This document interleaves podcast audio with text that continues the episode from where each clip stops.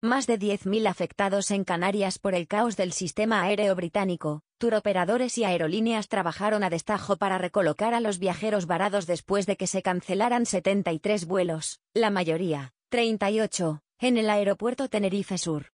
El incendio de Tenerife sigue estabilizado, pero se reactivan puntos calientes. Cuando se cumplen 15 días del inicio del fuego, continúan desalojadas unas 20 personas en el municipio de Santa Úrsula.